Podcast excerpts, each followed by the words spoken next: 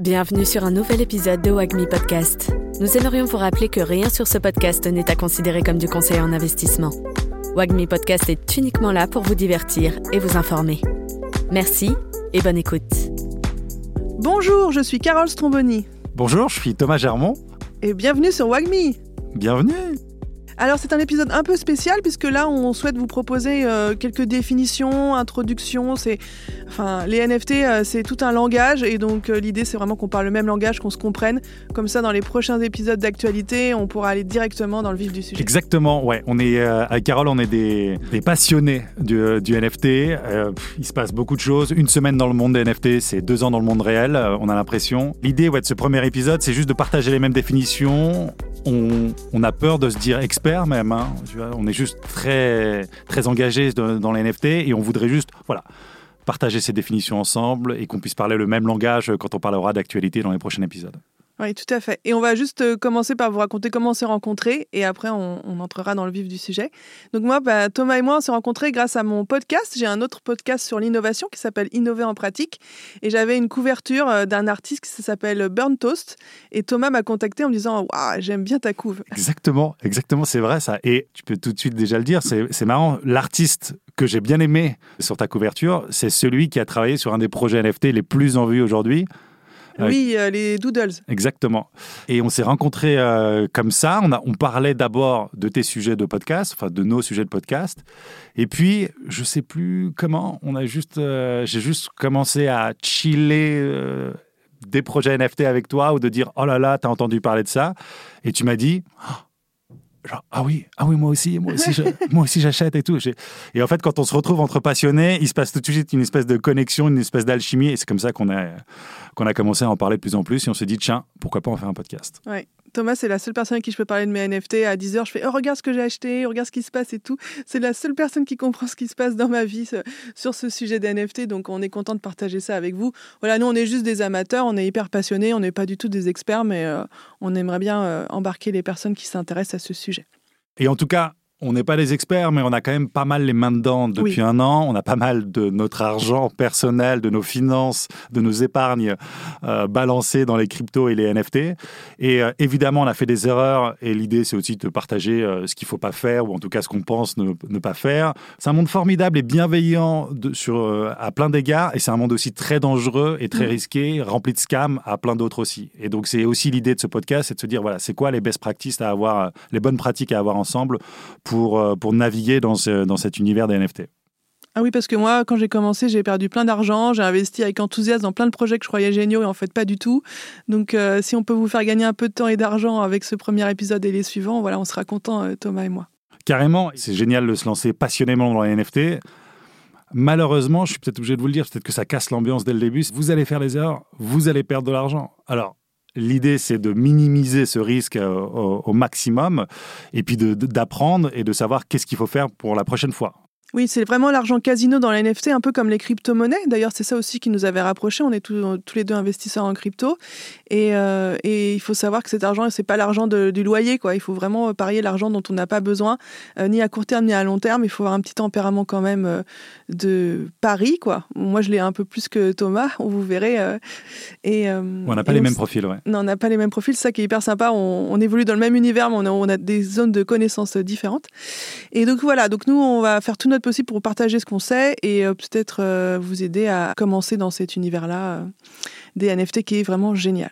Après cette petite introduction sur Thomas et moi, je vous propose de commencer sur la première partie de cet épisode qui porte sur la définition. C'est quoi un NFT C'est quoi une blockchain? Quel est l'avenir des NFT Comment ça se structure? Des définitions de NFT, j'imagine que vous en avez vu ou entendu dans tous les sens. Il y a les définitions techniques. Ok, qu'est-ce que c'est un NFT Donc NFT, ça vaut pour non-fungible token. Ouais, mais qu'est-ce que c'est? C'est quoi? Non fungible, etc. Bon, il est facile d'aller euh, googler le mot et de trouver qu'est-ce que c'est la différence entre fongible et non fungible. Fongible, euh, une crypto, j'échange un bitcoin contre un bitcoin, c'est fongible. Non fungible, c'est un NFT, c'est un de un. Il en existe qu'un seul. Et en fait, c'est euh, euh, finalement, quand on veut commencer à schématiser un peu plus euh, ce que c'est un NFT, bah, c'est un bien digital qu'on peut authentifier et sécuriser grâce à la technologie qui est derrière tout ça, qui est celle de la blockchain. Et moi, je dirais aussi, c'est un titre de propriété sur la blockchain. Et la blockchain, c'est un système d'information horizontale où personne peut vous le supprimer. Par exemple, euh, Google, Facebook, euh, s'ils veulent supprimer votre compte, ils peuvent le faire. Sur la blockchain, c'est horizontal, il n'y a pas de chef. Et donc, une fois que c'est dessus, ça ne disparaît jamais. Même si vous voulez supprimer quelque chose, vous ne pouvez pas. L'historique est là. Et donc, c'est un titre de propriété, comme le disait Thomas, très sécurisé. Et quand on comprend ça, on comprend en fait que la technologie qui a créé le NFT, c'est celle de la rareté digitale. En fait, avant, sur Internet, depuis qu'Internet existe, la rareté n'existait pas. Quand j'envoyais un fichier MP3 depuis mon ordinateur à toi, euh, Carole, le fichier restait dans mon ordinateur et il était envoyé à toi, il était multiplié, c'était l'abondance. Le NFT, c'est justement de pouvoir dire, en fait, c'est un de un, il est à moi, il est authentifié et il n'appartient qu'à moi. Et donc cette création de, de rareté, eh ben, va tout changer dans le monde dans les dix prochaines années, dans les 15 prochaines années. Donc ça, c'est mon enthousiasme qui parle. Tu m'arrêtes, euh, Carole.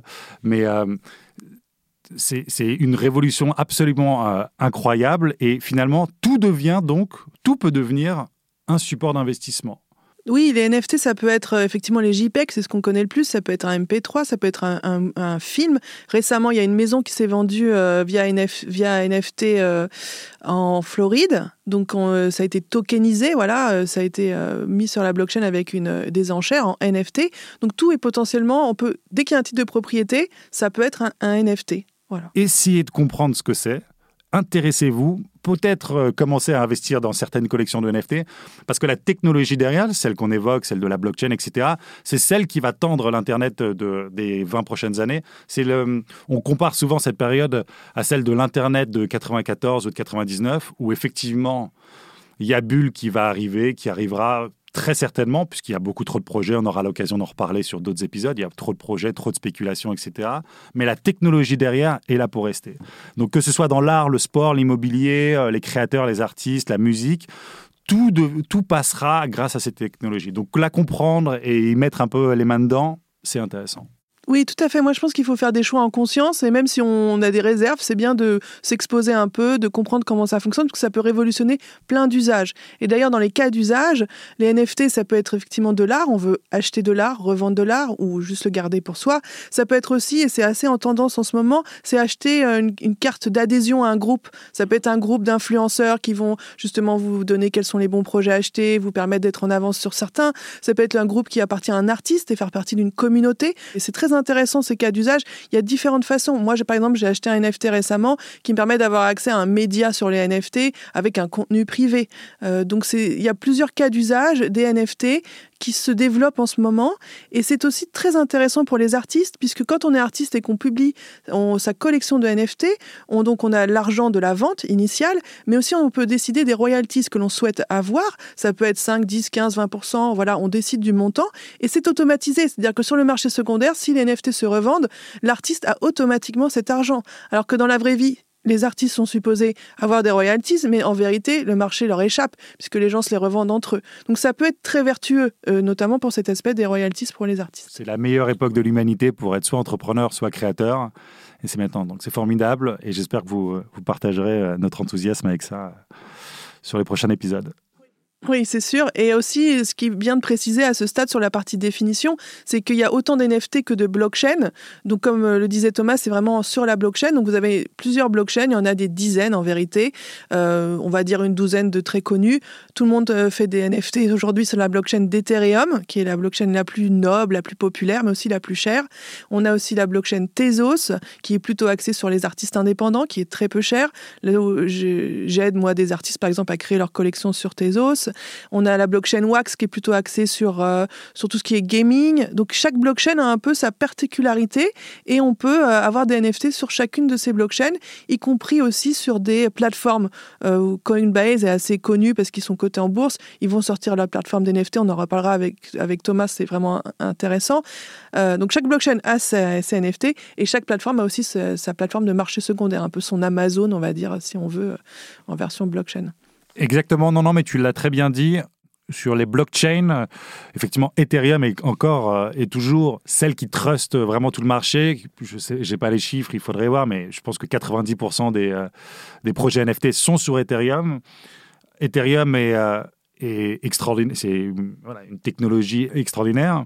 Très critiquée aussi pour ces fameux gas fees. On rentrera peut-être aussi dans le détail de ça. Et ces euh, frais de transaction donc, euh, qui sont très élevés. Euh, et ces transactions à la minute qui sont malheureusement pas assez, pas assez fortes. Et en même temps, c'est c'est la technologie qui est aussi la plus avancée, celle qui est peut-être la plus mûre sur un des fondamentaux de l'Ethereum qui est la décentralisation. Donc tout l'aspect, euh, on va dire, sécurité euh, technologique est peut-être la plus élevée sur la blockchain Ethereum. Donc ça reste encore, effectivement, comme tu disais, la plateforme la plus noble pour, pour aller faire un projet NFT. Oui, moi j'aime bien utiliser cette image un peu de l'autoroute. Voilà, euh, pour moi, l'Ethereum, par exemple, la blockchain Ethereum, c'est une autoroute. Parfois, il y, a des, il y a beaucoup de monde qui veut rentrer dedans, donc ça coûte cher de rentrer. Est-ce qu'il faut passer en premier On paye des péages plus ou moins chers en fonction des volumes. Et sur cette autoroute, on a plein de magasins, plein de NFT, plein de types de choses différentes. Et il y a aussi des bridges, donc euh, des ponts entre les, euh, cette autoroute et puis d'autres autoroutes qui sont d'autres d'autres blockchains. Et chaque blockchain, voilà, a son écosystème, sa monnaie principale dans laquelle on paie les frais de transaction. Euh, l'Ether pour l'Ethereum, Wax, bah, le Wax, Tezos, le Tezos, qui chacun sont cotés sur un marché euh, des crypto-monnaies et dont la valeur fluctue aussi. En fait, chaque projet, et on verra avec l'évolution des projets NFT, est, est peut-être plus adapté à une autoroute qu'à une autre, donc à une blockchain qu'à une autre. Si je veux lancer euh, un projet d'avatar, peut-être que j'irai sur Ethereum. Si je veux lancer un projet euh, euh, juste quelques œuvres d'art, mais que je veux bon marché, peut-être que je vais sur Tezos. Si je veux lancer quelque chose autour du gaming, peut-être que je vais sur Solana. Donc ce sera aussi ces, ces questions-là à se poser au moment de choisir sa blockchain. Et c'est intéressant d'ailleurs d'un point de vue utilisateur, donc pour Carole et pour moi, de se dire comment est-ce que le créateur de ce projet NFT a choisi sa blockchain? Pourquoi est-ce qu'il a choisi sa blockchain? C'est aussi une des questions intéressantes. Oui, tout à fait. Et en tant qu'acheteur aussi, on peut pas être sur toutes les blockchains. Bon, moi, je suis sur toutes les blockchains importantes parce que je suis passionné et que j'adore découvrir des nouvelles choses. Mais à un moment, il faut se concentrer sur certaines parce que sinon, c'est trop difficile de vraiment capter tout l'écosystème, les enjeux. Ça demande beaucoup, beaucoup de temps. Et voilà pour la partie définition. On peut passer à la suite comment on achète un NFT Alors Thomas, il faut vraiment passer par plusieurs étapes. Euh, moi, je me souviens, euh, j'ai conseillé à pas mal de gens d'acheter, mais j'ai dû écrire un article sur mon blog parce que c'était vraiment compliqué à expliquer. Mais si on, segmente bien, moi, la première étape que je recommande, évidemment, c'est d'avoir un compte de crypto-monnaie.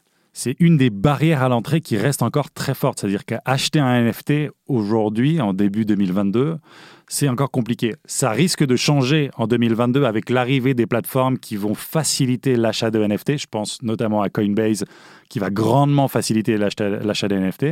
Mais pour euh, euh, les, vieux comme nous qui, qui achetons des NFT depuis maintenant un peu plus d'un an, enfin ou un an à peu près, euh, effectivement, il y a plusieurs étapes.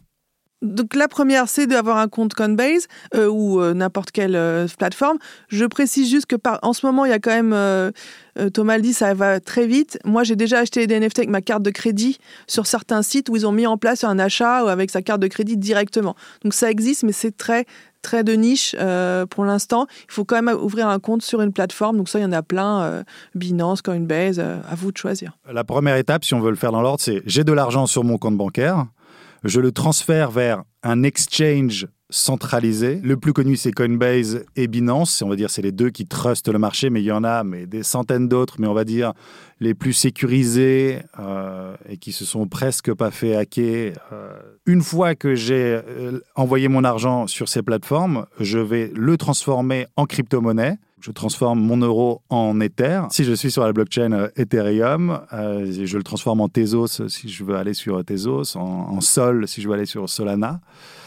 Euh, et ensuite, je vais devoir envoyer ça sur un portefeuille décentralisé, le plus connu étant MetaMask. Oui, MetaMask, donc c'est le plus connu, c'est un add-on sur votre navigateur, ça peut être Google, euh, Explorer. Ça se télécharge sur le site officiel. Il faut faire très très attention dans cet univers. Euh, on vous l'a dit, c'est horizontal. Il n'y a pas de grand chef euh, qui décide de tout, mais du coup il y a beaucoup beaucoup d'escroqueries, il y a beaucoup de faux liens. Donc il faut toujours faire très attention d'avoir le bon lien. Donc on télécharge son MetaMask sur son navigateur, on l'installe, on crée un mot de passe et aussi ce qu'on appelle une, seed phrase, donc une phrase Ouais, des mots de sécurité, quoi. Les mots de sécurité pour vous connecter à, votre compte. Des mots de sécurité, donc qui vous apparaissent, qu'il faut noter euh, si on fait très attention sur un cahier euh, qu'on met dans son coffre-fort. Si vous perdez cette euh, phrase, vous ne pourrez plus jamais récupérer votre argent, parce que comme je vous l'ai dit, il n'y a pas d'organisme dire j'ai perdu mon mot de passe, j'aimerais récupérer. non, voilà, c'est vraiment très important de la garder et surtout aussi de ne pas se la faire voler et donc de ne jamais la donner à l'extérieur.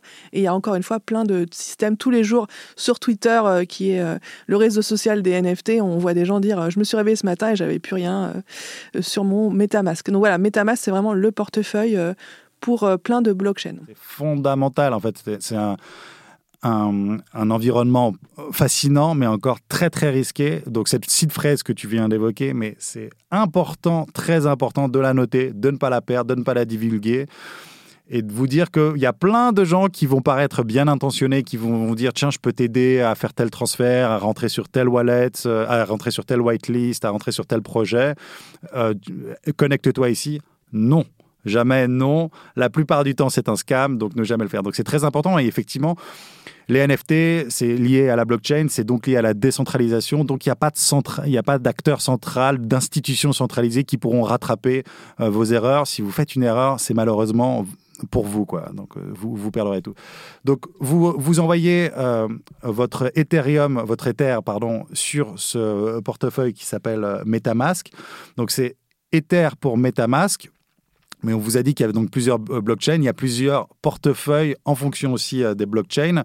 Si, si vous souhaitez acheter sur Solana, ça ne pourra pas se faire sur MetaMask. Il faudra le faire sur Phantom, c'est un des portefeuilles les plus connus sur la blockchain euh, Solana. Si vous voulez le faire sur euh, Tezos, euh, ça sera Temple, qui est un des plus connus, mais il y en a d'autres aussi des très bien. Voilà. Et en fonction, en, fonction donc du NFT que vous voulez acheter, il faut identifier donc sa blockchain, avoir envoyé, enfin avoir acheté la bonne crypto-monnaie et l'avoir envoyé sur le bon wallet. J'espère que vous êtes toujours avec nous. oui, c'est vraiment le Far West et euh, il y a beaucoup de barrières à l'entrée. Donc le fait d'avoir des crypto-monnaies, choisir sa blockchain, choisir son portefeuille. Voilà, moi j'en ai, euh, j'ai des portefeuilles sur toutes les blockchains principales, mais euh, vaut mieux se, se, focaliser sur une seule et probablement commencer par Ether et peut-être Tezos qui est plus accessible. Ça peut être bien de commencer par ces deux-là. Et une fois que vous avez euh, votre argent donc euh, sur euh, votre portefeuille qui correspond à la blockchain en question, d'ailleurs je précise juste que chaque blockchain a son coin, donc l'Ether, le Tezos, le Wax principal qui permet de payer les frais de transaction. Donc il faut toujours en avoir. Et après il y a plein de tokens qui eux sont des tokens qui sont créés sur cette blockchain, un peu comme sur une autoroute, il y a plein de choses qui se créent. Et donc ça ce sont les tokens. Donc vraiment il faut toujours avoir le le coin de la blockchain. Et après, vous vous connectez au site. Donc, ou des sites qui sortent leur collection, vous connectez à un site et là, vous mint. Donc M-I-N-T, ça veut dire euh, c'est euh, quand le site euh, publie sa collection pour la première fois, vous pouvez l'acheter dès le début, ou vous l'achetez sur le marché secondaire, et là vous connectez à une plateforme de revente de marché secondaire, et chaque blockchain a ses plateformes. La plus connue sur Ethereum de ces plateformes sur lesquelles vous pouvez commencer à vous connecter, commencer à pourquoi pas acheter quelques collections, c'est OpenSea. OpenSea, donc, euh, qui est valorisé euh, des milliards et des milliards aujourd'hui, qui est critiqué aussi euh, à bien d'égards, mais qui est un peu le, eBay de, ce, de, ce, de cet environnement. Vous vous connectez, donc il va vous demander, il me semble, sur les premières connexions, peut-être même des quelques frais de transaction, d'ouverture, de, je ne sais quoi, j'ai oublié, mais il, il n'est pas impossible qu'il vous demande quelques, quelques dollars de frais. Et ensuite, eh bien, en fonction de la collection que vous avez identifiée et que vous sur laquelle vous souhaitez monter, eh bien, vous pouvez aller euh, donc euh, cliquer sur euh, acheter ou buy à, au nombre d'éthers que vous voulez, quoi, tout simplement. Et donc ça, c'est sur la, fameuse plateforme de revente OpenSea mais vous allez ce, ce, portefeuille décentralisé, donc ce MetaMask pour Ethereum, Phantom, Solana, etc., etc. Vous allez aussi pouvoir le connecter à plein d'autres applications décentralisées. Euh, comme Carole vient de le dire, soit pour aller minter, donc c'est-à-dire pour aller créer votre NFT pour la première fois, soit pour aller en racheter sur une, place de marché euh, secondaire. Peut-être pas, oui, créer, c'est du côté créateur, mais vous pour euh, voir l'acheter quand le créateur le publie dès le début, quoi. Et donc ça, on parlera un peu stratégie après. Pour l'instant, voilà le côté très opérationnel, c'est ça. Et après, vos, vos NFT sont sur votre portefeuille et vous pouvez les visualiser dans certaines plateformes comme OpenSea. Et d'ailleurs, sur Ethereum, vous pouvez voir OpenSea, mais aussi LuxRare, qui euh, est une nouvelle plateforme très décentralisée, euh, qui est un peu concurrente d'OpenSea. Euh, voilà, c'est le Far West, donc il y a plein de choses qui se passent tous les jours. Et vous allez voir, alors je ne sais pas si ce sera un moment magique pour vous, ça l'a été euh, probablement pour euh, Carole et pour moi, mais quand vous achetez votre NFT, le fait qu'il vous, vous appartienne, vous, en avez cette euh, authentification unique rien qu'à vous, ben, je vous jure que ça fait quelque chose. Voilà. Et puis vous allez, vous allez pouvoir, ce qui est incroyable là-dedans, c'est que si la plateforme disparaît, si OpenSea disparaît, vous aurez toujours votre NFT, puisqu'il est toujours connecté à la blockchain. Donc, quoi qu'il arrive, euh, ce NFT, ce bien digital, vous appartient à vie. Il y a plein de subtilités, je pense qu'on en fera un épisode juste à part là-dessus, mais c'est le cas. Un des meilleurs exemples, c'est sur la blockchain Tezos. Il y avait Ikennu, qui était une grande plateforme de marché des NFT, qui du jour au lendemain, le créateur de cette plateforme a dit J'en ai marre, je m'arrête, je, je rends les clés, je ferme la boutique tout le monde a paniqué, sauf que tout le monde qui avait acheté des NFT sur cette plateforme avait gardé ces NFT, puisque encore une fois, ils étaient authentifiés au portefeuille sur lequel vous les aviez achetés, et donc vous aviez, vous possédiez toujours, enfin vous possédez toujours les NFT que vous aviez achetés sur cette plateforme. Oui, c'est vraiment l'idée euh, de posséder la plateforme et d'avoir des, des, sites qui se greffent dessus, qui vous permettent de les visualiser, mais c'est toujours là, ça ne peut pas disparaître. Voilà. En revanche, euh, il peut y avoir des sites qui, disparaissent. Eux, ça c'était un grand moment sur Tezos euh, de stress pour pas mal de monde, mais finalement ça allait.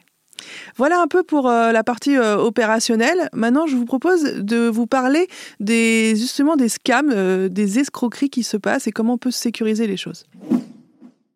Les NFT, c'est le Far West. Alors comment on fait pour se protéger des voleurs, euh, des, voleurs de banque et des ceux qui veulent venir vous dépouiller? En fait, il faut...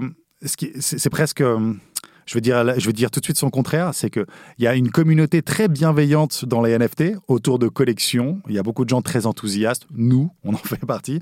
Mais tu as aussi effectivement énormément de scams, quoi. énormément d'arnaques. Donc par défaut déjà, celui qui vient dans vos MP, dans vos messages privés, euh, sur Twitter, euh, sur Insta et sur Discord, qui sont les plateformes qui sont le plus utilisées euh, dans l'environnement NFT, dites-vous que c'est une arnaque par défaut, ne répondez jamais à quelqu'un qui vient vous dire Ah, tiens, j'ai une promo là-dessus, j'ai euh, un accès en, whitelist là-dessus, etc. Oui, chaque euh, projet a son Discord et son Twitter. C'est comme ça qu'on peut juger un peu euh, la qualité du projet, notamment la hype. Est-ce que les gens sont à fond? Et quand on est sur Discord et sur Twitter, mais surtout sur Discord, on a tous les jours des messages privés qui nous arrivent qui disent Oh, tout d'un coup, la collection est sortie plus vite, cliquez là-dessus, vous l'aurez en avance, ou vous avez été sélectionné pour, pour minter. Euh, la collection en avance, bravo, super, cliquez, ça dure que 5 minutes. Et là, tout ça, ce sont des, effectivement des arnaques. Complètement des arnaques. Donc vraiment là-dessus, euh, grande méfiance, ne vous... Euh, ne, voilà, ne perdez même pas de temps. En fait, même d'ailleurs, petit best, practice, sur Discord, bloquez vos MP. Enfin, moi, je ne peux pas recevoir, vous ne pouvez pas m'envoyer un message, en tout cas, je ne les vois pas. Et vous pouvez vraiment aller jusque-là pour être sûr de ne pas vous, de ne pas vous faire arnaquer là-dessus.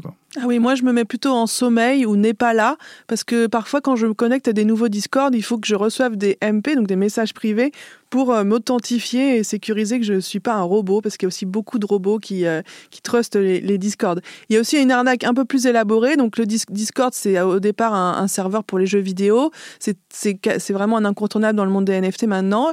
Euh, vous avez donc les projets, et il y a aussi des Discord qui se font hacker, donc les gens arrivent à piquer les codes des administrateurs et il publie sur le Discord dans la partie officielle, voilà le, mint va sortir. Ça, ça arrive toutes les semaines et du coup les gens bah, cliquent parce que c'est officiel et en fait c'était une arnaque aussi. complètement. Et d'ailleurs, méfiez-vous, méfiez-vous, méfiez-vous. Vous êtes sur un projet qui vous plaît, vérifiez tous les liens sur lesquels vous allez cliquer. En général, vérifiez, repartez à chaque fois du bon compte Twitter qui, on espère, a été validé, du bon compte de Discord qui, on espère, n'a pas été hacké, mais ou en tout cas qui est validé.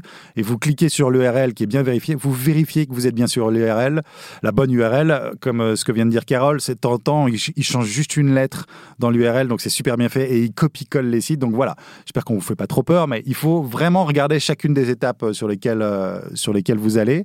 Pourquoi est-ce qu'on dit ça C'est parce qu'ensuite, vous allez donc connecter votre portefeuille décentralisé à cette application. Si c'est un scam, en une seconde, vous n'avez plus rien dans votre euh, portefeuille. Donc, c'est terminé. Donc, il faut faire très attention. Il y a euh, donc cette fameuse seed phrase euh, à protéger. On vous dit ça avec Carole, on n'est pas forcément les meilleurs élèves du monde là-dessus. Ne faites pas de screenshot euh, que vous gardez sur votre téléphone, etc. C'est-à-dire que si vous voulez jouer la parano jusqu'au bout, euh, je suis désolé d'employer le mot parano, mais c'est peut-être presque euh, important d'en avoir un peu, en tout cas, en tout cas dans les débuts.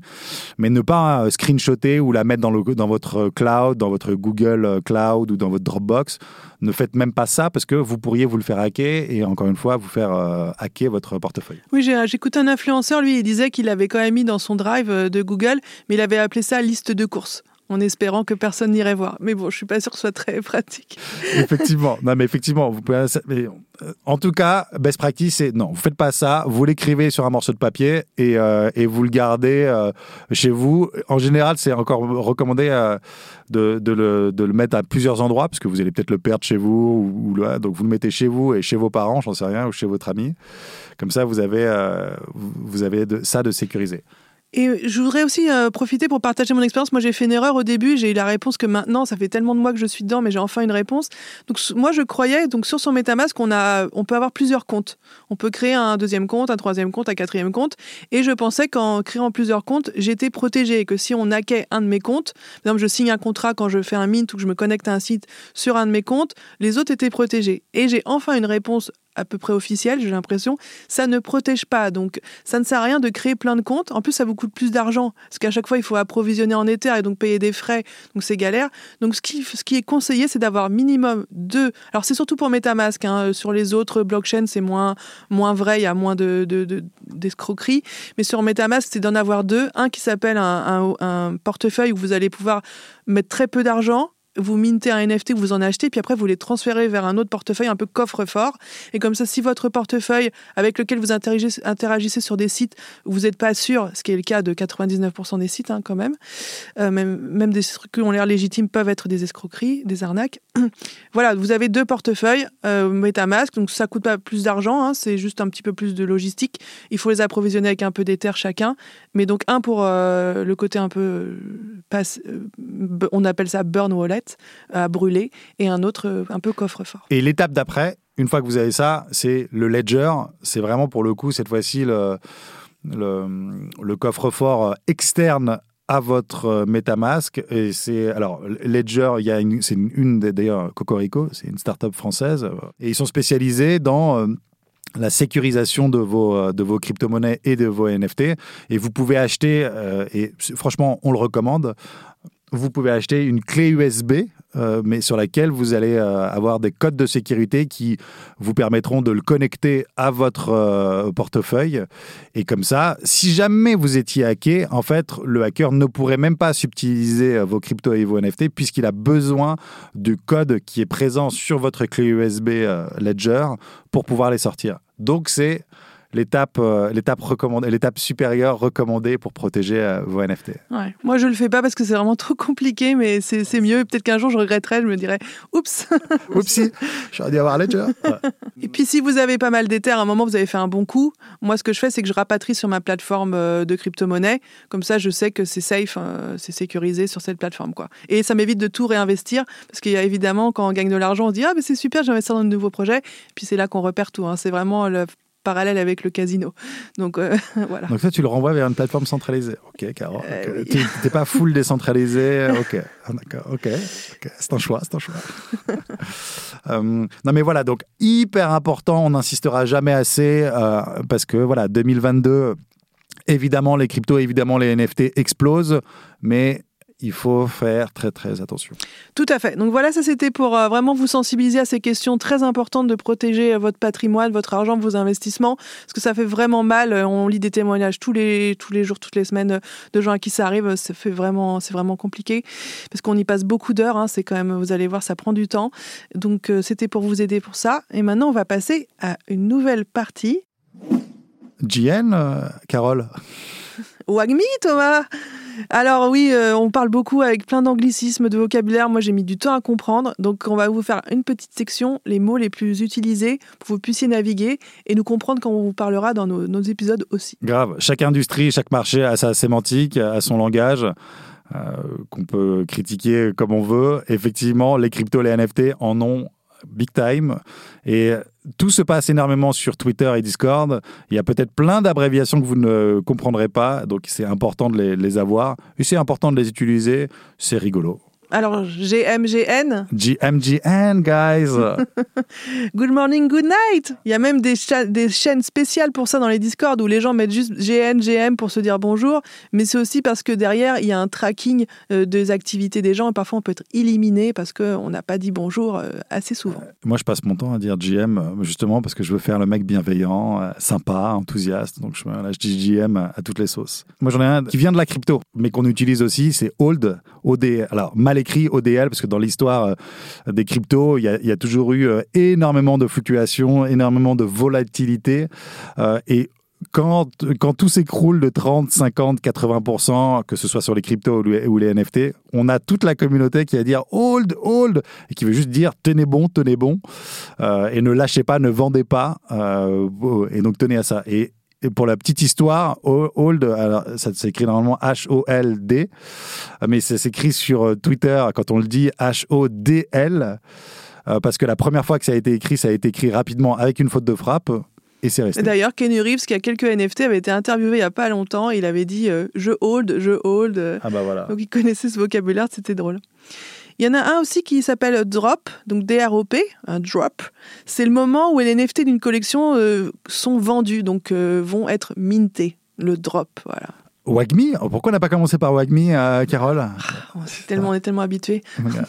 we all gonna make it.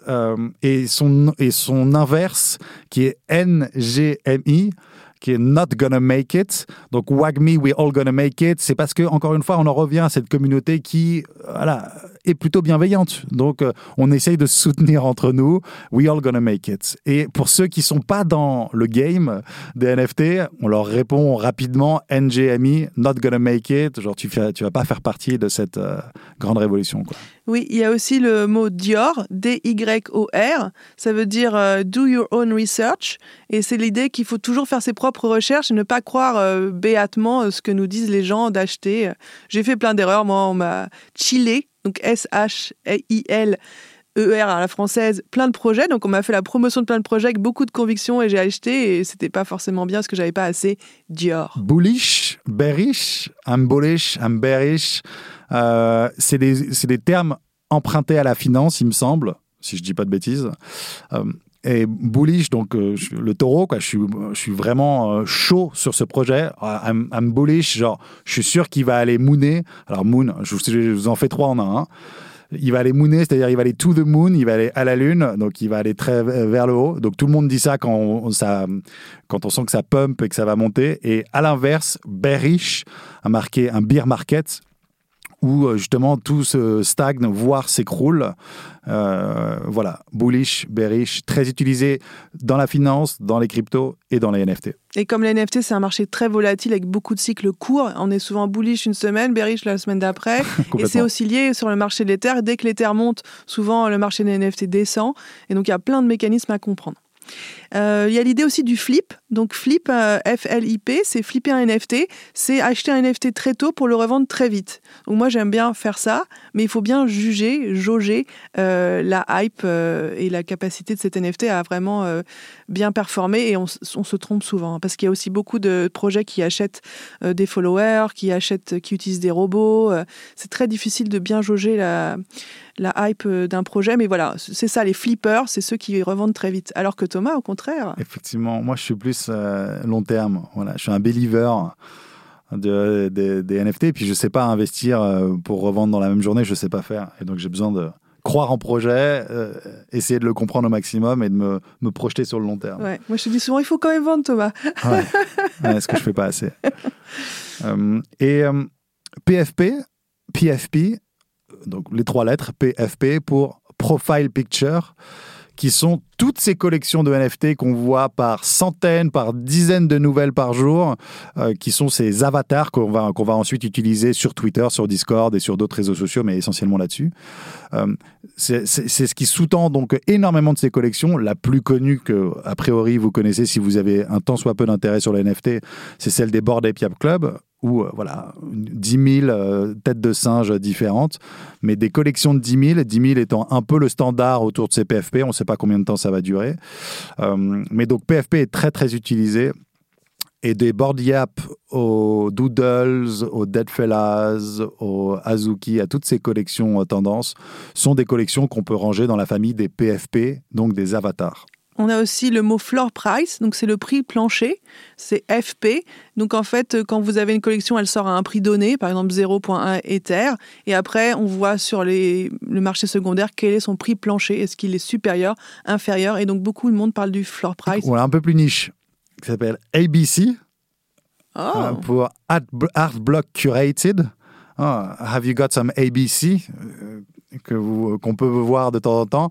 Artblock, c'est une, c'est la première plateforme, euh, enfin en tout cas c'est le standard de la plateforme d'art génératif qui est né il y a deux ans, deux trois ans, euh, où on va dire toutes les collections très prestigieuses d'art génératif sont sur cette plateforme. Et c'est vraiment, on va dire, le Christie's de de, de l'art génératif, avec notamment il y, a, eu un énorme boom, euh, enfin une énorme, euh, un énorme beer market l'été dernier, et euh, les collections les plus prestigieuses sont ce qu'on appelle les curated. Et donc, c'est Art Block Curated, ABC. Donc, quand vous voyez des gens parler de ça, c'est des gens qui parlent des collections autour de, de Art Block. Et moi, j'en donne encore deux, et après, euh, je m'arrêterai là, même si on a des dizaines ou des centaines.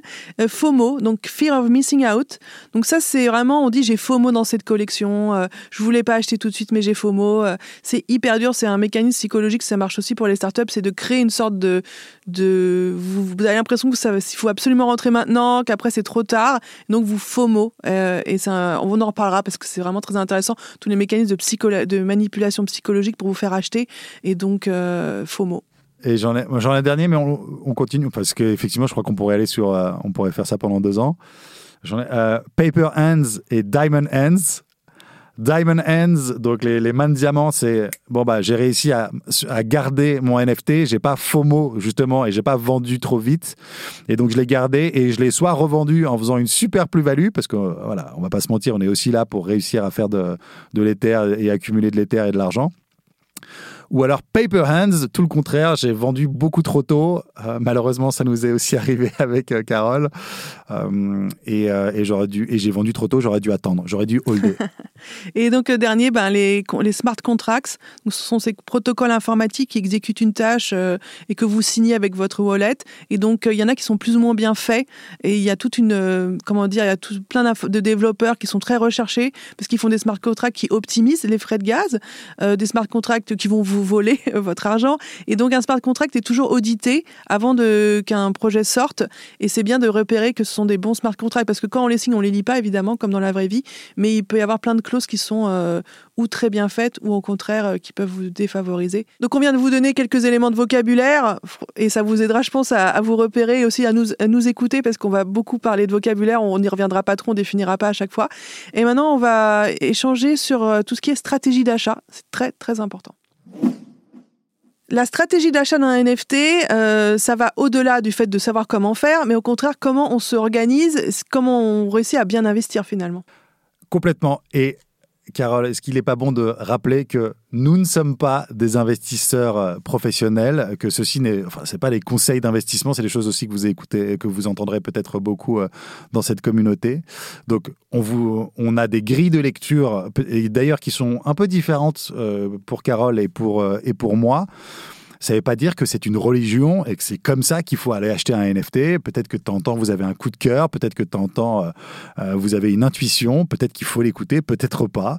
Mais en tout cas, on, voilà, ce qu'on vous propose, c'est deux grilles de lecture différentes pour acheter des NFT. Et aussi, on va vous partager nos erreurs parce qu'on en a fait pas mal. C'est dur, mais ouais. En fait, les, les NFT, ça se passe par, par phase de, de mode. Donc, par exemple, il y a une mode en ce moment euh, avec des projets sur les animés. Donc, euh, tout ce qui est un personnage un petit peu d'animé japonais dans le type. Et donc, la façon dont ça se passe, c'est que les gens investissent dans un projet d'animé qui marche très bien. Après, ils prennent leurs bénéfices et ils vont investir dans un autre projet d'animé qui va très bien marcher. Ça marche pareil pour les projets féminins. Donc, il y a très peu de femmes, malheureusement, dans cet univers, à la fois dans les acheteuses et dans les créatrices, mais il y en a quelques-unes qui percent. Et donc, à un moment, il y a une mode des projets euh, faits par des femmes avec des têtes, de- des PFP de femmes, euh, divers et variés.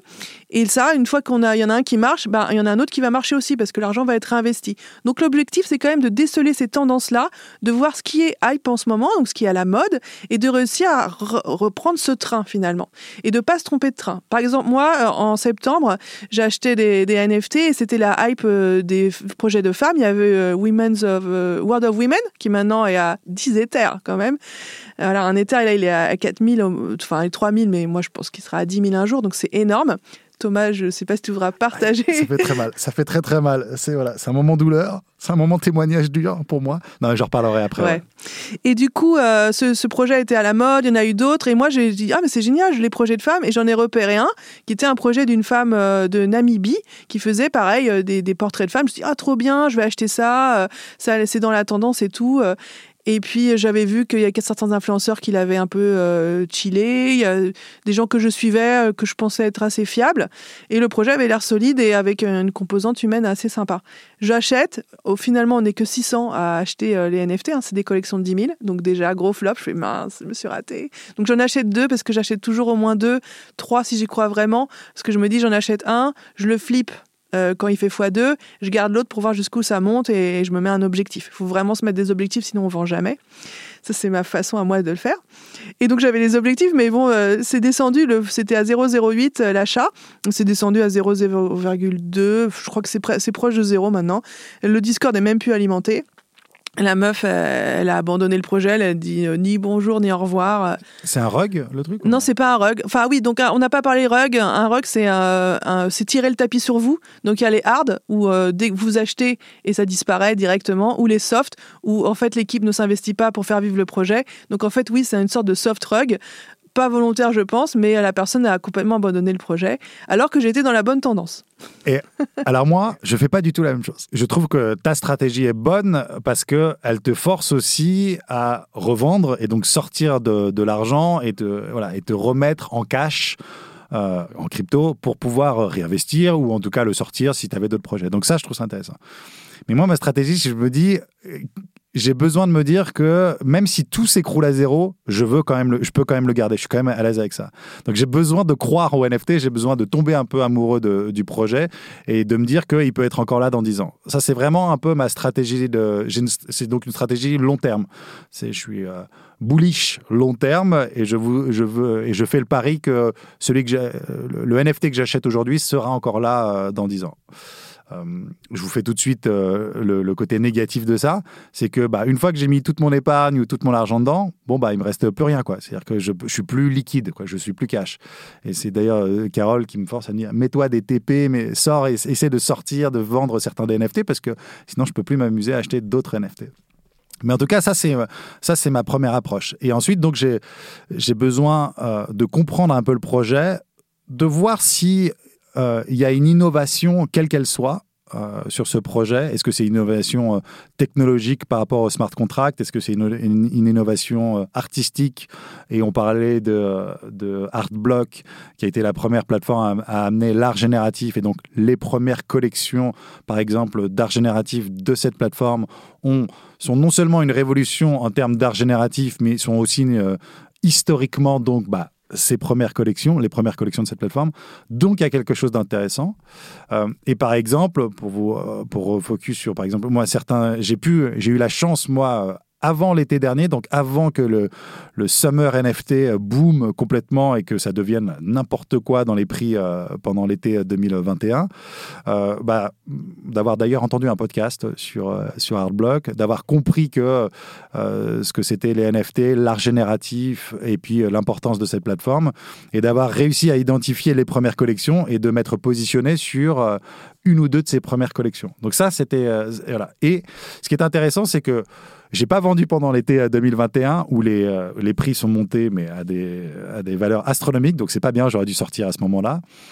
Mais euh, donc c'est beaucoup, c'est énormément redescendu depuis mais je n'ai pas vendu euh, toujours mes NFT parce que j'aurais pu les vendre par dépit en me disant bon bah c'est foutu, ça y est, ça remontera jamais à 100, à 150, etc. Mais je les ai pas vendus. Pourquoi? Parce que j'ai un vrai attachement artistique, émotionnel à ces, euh, à ces œuvres, à ces œuvres d'art digital que j'ai euh, que j'ai pu acheter. Donc ça c'est sur la partie on va dire vraiment analyse long terme et on va dire peut-être un peu plus artistique. Et après, sur sur l'achat de NFT, on va dire plus, euh, plus profile picture, donc ces avatars qu'on évoquait. Là, c'est intéressant d'avoir une approche presque comme celle d'un investisseur qui investirait dans une entreprise et de se dire, en fait, le pari, c'est de se dire, est-ce que les marques, les profile pictures dans lesquelles j'investis seront les grandes entreprises de demain? Est-ce que le profile picture de Bored Ape Yap euh, sera le Disney de demain? Le, tu vois, ou une grande licence, ou le Star Wars de demain. Tu vois.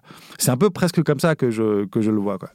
Euh, et donc, du coup, important de regarder l'équipe fondateur d'un projet, hyper important.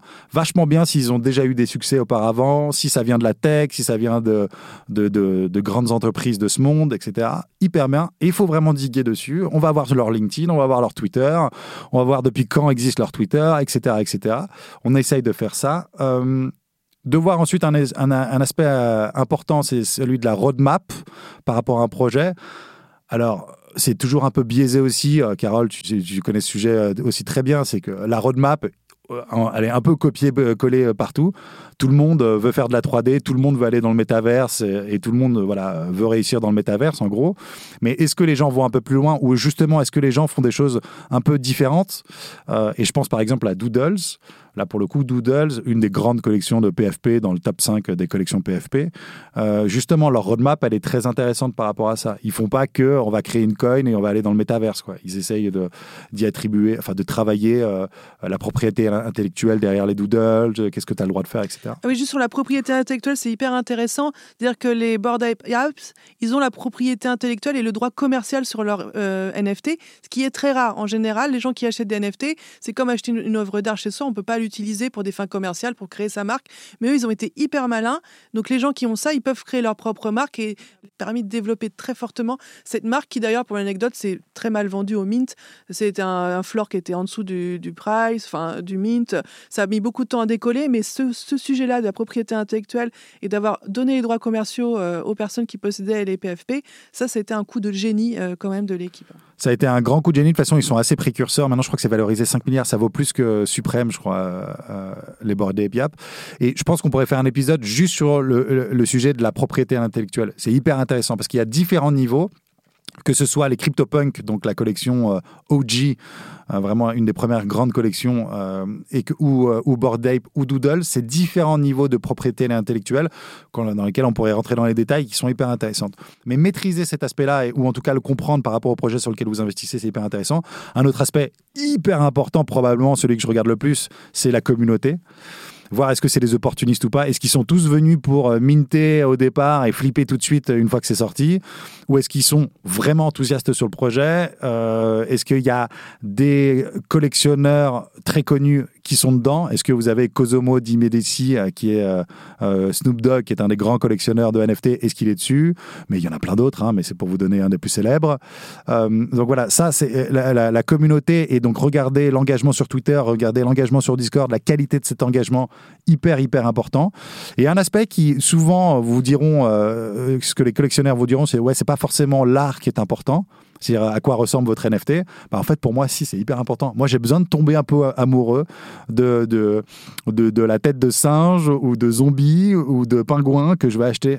Donc, j'ai besoin d'avoir un petit attachement euh, culturel euh, à ce truc-là. Oui, voilà. Donc, ça, c'est très important. Je pense que Thomas, tu as raison. Il faut vraiment être, avoir des convictions, se forger des convictions court, moyen, long terme.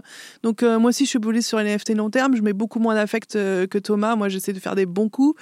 mais je sais quand même, et ça demande des heures. Hein, vraiment des heures si on veut vraiment Dior, comme on vous l'a dit. Et l'idée aussi, c'est de repérer les blue chips, les futurs blue chips. Donc les blue chips, c'est les valeurs sûres. Euh, Thomas en a cité certaines.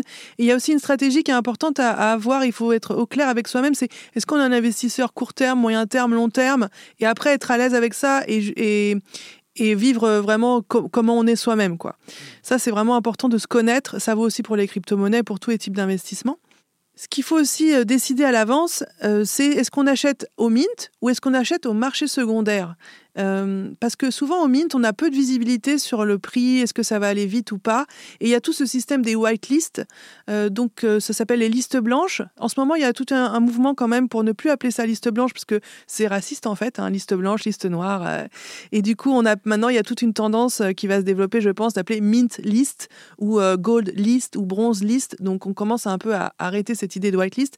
Mais ce qui s'est passé, c'est qu'au départ, quand une collection sortait, euh, il y avait des frais de transaction, les gas fees énormes, mais dans milliers d'euros parfois. Hein. Euh, mmh. euh, les gens, les pour, voilà, les gassoirs, pour pouvoir acheter, devaient dépenser énormément d'argent de frais de transaction sans être sûr qu'après leur NFT prendra autant de valeur que nécessaire.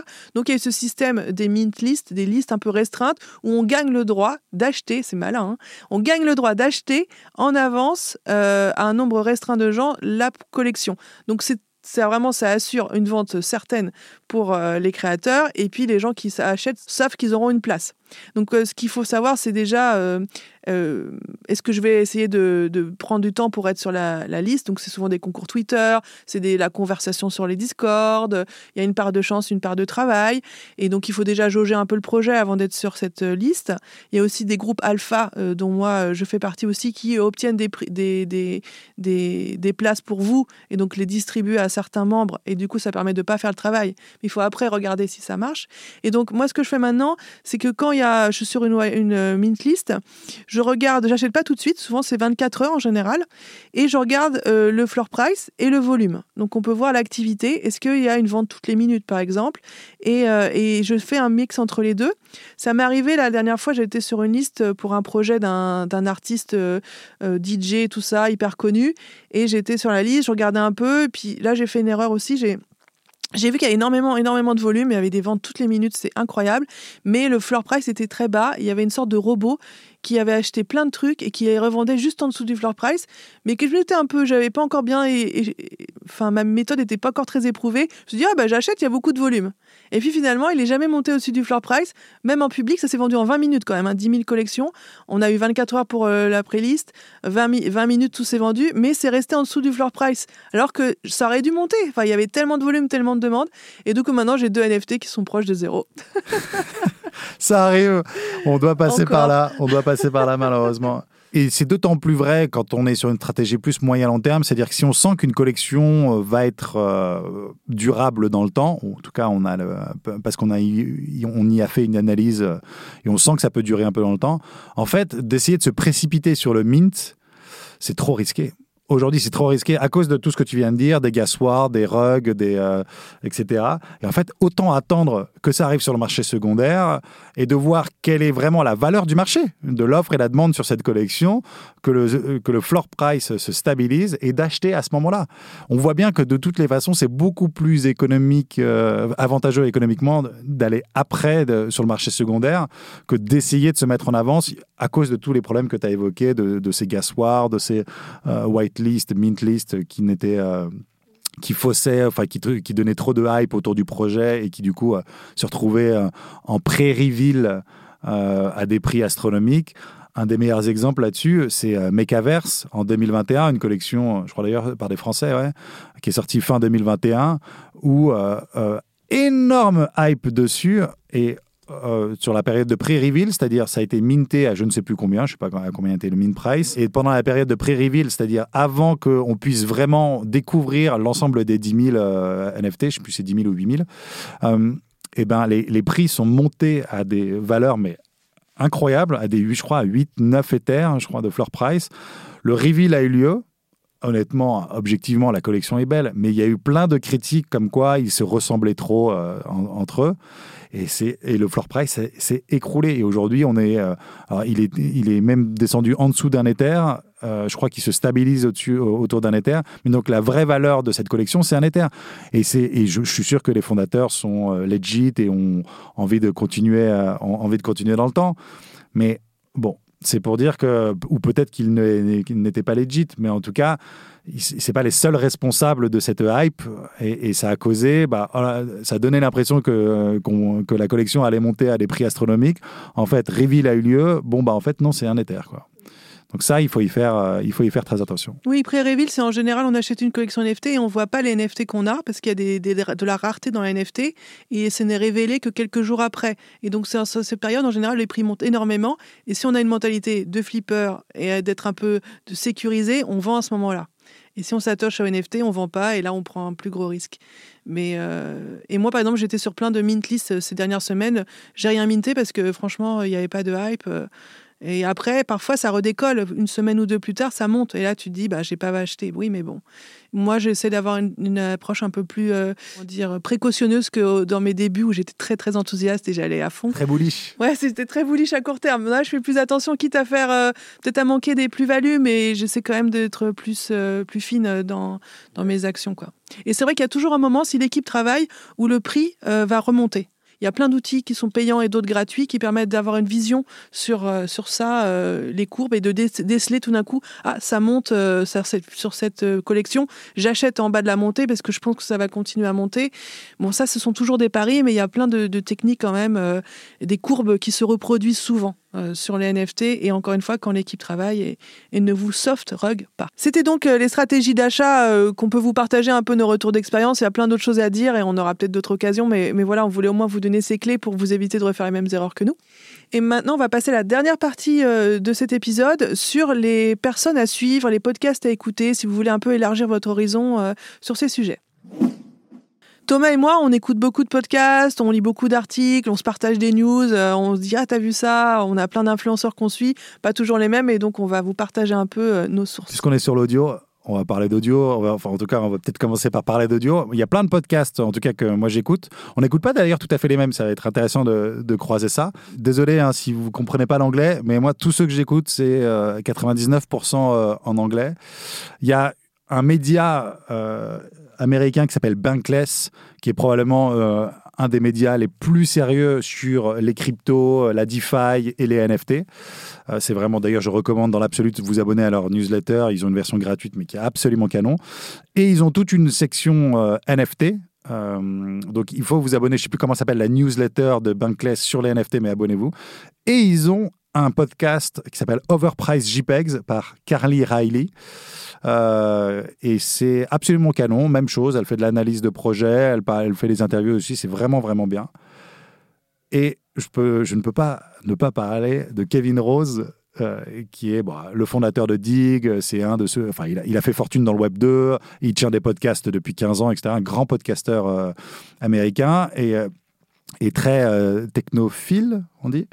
Euh, il a commencé il y a deux ans avec Modern Finance, un podcast pour parler de finances décentralisées, du Web 3, etc. Euh, et puis il a vu la vague NFT s'accélérer, donc il en a fait un podcast à part qui s'appelle Proof. P-R-O-O-F. Franchement, je vous recommande de vous abonner aux deux. hein. Modern Finance et Proof, c'est vraiment très très haut de gamme. Et c'est moi d'ailleurs, c'est un des podcasts de Modern Finance d'il y a un an à peu près, où j'ai eu le déclic sur les NFT, ou qui m'ont fait comprendre les NFT, c'est ce podcast-là. Donc vraiment canon. Et un dernier, euh, alors ce serait juste un épisode, mais il y a un épisode du Tim Ferriss Show. C'est juste un épisode, peut-être qu'on mettra, je sais pas comment est-ce qu'on mettra euh, le, le lien de ça, mais où il interviewe euh, deux grands VC euh, de- des États-Unis pour parler du Web 3 et des NFT. Franchement, c'est extraordinaire. C'est d'une, c'est- d'une intelligence et d'une analyse qui vous permet aussi de vraiment comprendre, voilà, cette révolution des NFT. Moi, il faut s'accrocher. Moi, j'ai écouté qu'une fois, mais toi déjà trois fois, je crois, Ouais, celui-là. ouais. C'est euh, Ouais, il est- fondamental. Ouais, il est super. Moi, j'écoute aussi des podcasts en anglais. Euh, donc, moi, j'ai mon préféré, c'est NFT Catcher. Ils sont lancés euh, il y a quelques mois. Ils sont déjà premiers. Ils ont dépassé euh, Kevin euh, Rose sur la catégorie qui correspond à, à- à cet univers dans Spotify. C'est en fait c'est une discussion entre un mec qui a un board apes et une fille qui a plein d'autres collections. Je pense que tous les deux ils sont millionnaires avec chacun leur collection. Euh, et ils discutent de l'actualité. Donc c'est un peu ce que Thomas et moi on a envie de faire. Et je trouve que c'est les meilleurs. Ils sont euh, très sympas. C'est donc NFT Catcher en anglais toutes les semaines. Et ils ont ajouté un deuxième épisode où ils interviewent des gens du milieu, des créateurs, des influenceurs. Et ça permet d'un peu avoir les coulisses. Et comme ils sont américains, eh ben, ils sont avec tous les créateurs. hein. 90% des gens qui créent euh, et qui achètent sont des Américains. Donc c'est pour ça aussi qu'ils trustent un peu euh, les médias. Euh, J'aime bien aussi euh, en podcast euh, ben, euh, ce, que, ce que disait Thomas. Il y a a aussi un podcast français qui s'appelle NFT Morning. Moi, j'écoute Ouais, pas bien. trop parce qu'ils ont des bons invités, mais la qualité est vraiment un peu difficile, donc je les écoute pas. Mais eux, ils sont tous les jours et je sais qu'il y a pas mal de gens qui apprécient. Euh, ils sont, euh, de- ils ont plein de gens du milieu, euh, du milieu des NFT. Sur les podcasts, euh, ça c'est pour C'est moi pas mal, non, bon, déjà Ouais. Franchement, c'est pas mal, parce qu'il y a déjà, si vous allez vous abonner à ceux-là et que vous commencez à écouter les quelques derniers épisodes, vous en avez déjà pour quelques heures. hein. Ouais, Donc, euh, ouais, c'est super bien. Et comme c'est très actualité, c'est bien de se tenir au courant régulièrement. Après, sur les comptes Twitter, en fait, Twitter, c'est vraiment un lieu hyper intéressant de d'informations. Il y a plein d'influenceurs. Moi, je suis euh, plusieurs personnes, par exemple NFT Yama, qui est un jeune de 23 ans millionnaire euh, qui vit en Floride, qui a monté son, son club euh, de NFT un peu alpha, où il, partage. Oui, on dit souvent partager un alpha, ça veut dire partager une information exclusive et, qui permet d'avoir des places sur sa whitelist. Et sur son Twitter, il, il parle de projet. Il a aussi une newsletter payante. C'est pas mal ce qu'il fait NFT Yama. Alors sur Twitter, franchement, je pense que même le mieux, c'est d'aller suivre, euh, d'aller sur le profil euh, de Carole et sur le mien et de voir ce les personnes qu'on suit et d'aller piocher un peu à droite à gauche parce que franchement, il y en a tellement. Mais effectivement, il y a ce que tu viens de dire. Bah, Kevin Rose, franchement, institution à suivre sur, euh, sur Twitter. Il y a, c'est pas mal aussi de aller voir les 5-6 projets NFT qui cartonnent le plus, les Bored Ape, les Doodles, Azuki, etc. Et vous suivez les, les fondateurs de ces projets. Parce que voilà, ils sont euh, très à même de, de l'actualité NFT, donc c'est pas mal de les partager, enfin de, pardon, de les suivre. Euh, Cosomo di Medici, à absolument suivre sur, euh, sur Twitter, c'est euh, la personne qui travaille avec Snoop Dogg, ou il dit qu'il est Snoop Dogg, et qui achète pour des millions déjà de NFT, donc hyper bien à suivre sur, sur Twitter. Et bien sûr, Gary Vee, qui est quand même le l'influenceur sur les NFT. euh, il a des millions de followers. C'est un gars qui est dans les médias, euh, qui a une façon de s'exprimer extrêmement claire, extrêmement accessible, qui est euh, l'influenceur. Ouais, vulgarise super bien. Il a vendu des livres, il a donné des NFT avec ses livres, il a vendu des, pff, des centaines de milliers de livres juste comme ça. C'est l'influenceur sur NFT, Gary Vee. Il faut vraiment le suivre. Et il fait un peu la pluie et le beau temps, c'est-à-dire que s'il repère un projet, vous êtes, ben voilà, c'est bon, c'est bon. Tu vends ta collection hyper cher. Et il, parfois, d'ailleurs, il a une éthique un peu limite où euh, s'il voit qu'un projet marche pas, il le, re- il le juste après. Mais bon, c'est quand même la personne incontournable dans le monde des NFT, euh, Gary Vee. Il y a quelques VC aussi qui sont hyper intéressants à suivre. J'essaie de, retrouver euh, Greg Eisenberg, euh, voilà, un peu des intellectuels de VC qui sont assez intéressants à suivre.